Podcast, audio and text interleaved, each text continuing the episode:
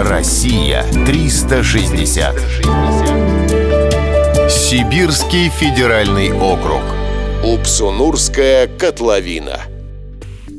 Даже котловина может быть заповедником. Например, в Тыве есть биосферный заповедник Упсунурская котловина. Впадина возле соленого озера Упсунур настолько примечательна, что ЮНЕСКО объявила ее объектом всемирного наследия. В 1993 году эти места стали заповедными. Чем же они так примечательны? Неординарность заповедника хотя бы в том, что он находится на территории двух стран – России и Монголии. И там, и там земля находится под охраной государства.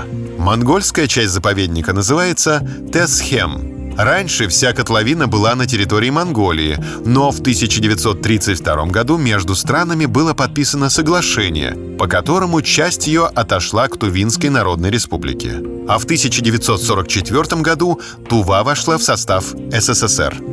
Несмотря на южное расположение заповедника, особо ценным объектом является ледник Мангун-Тайга. Вечная зима царствует на высоте 4000 метров. Белый снег, мореные гряды — и множество ручьев образуют прямо-таки фантастический ландшафт. Помимо ледников, в Упсунурской котловине имеются лесостепи и даже песчаные дюны. Пески Цугуэр-Элс являются самой северной пустыней мира. Не менее разнообразен животный мир. В Красную книгу занесены снежный барс, архар, северный лесной олень и манул, очень редкий степной кот – Необычно, что в одном месте собрались обитатели гор, степей и тайги. Всего 80 видов млекопитающих.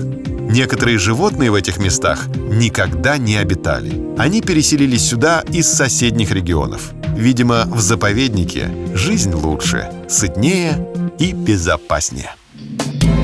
Россия 360.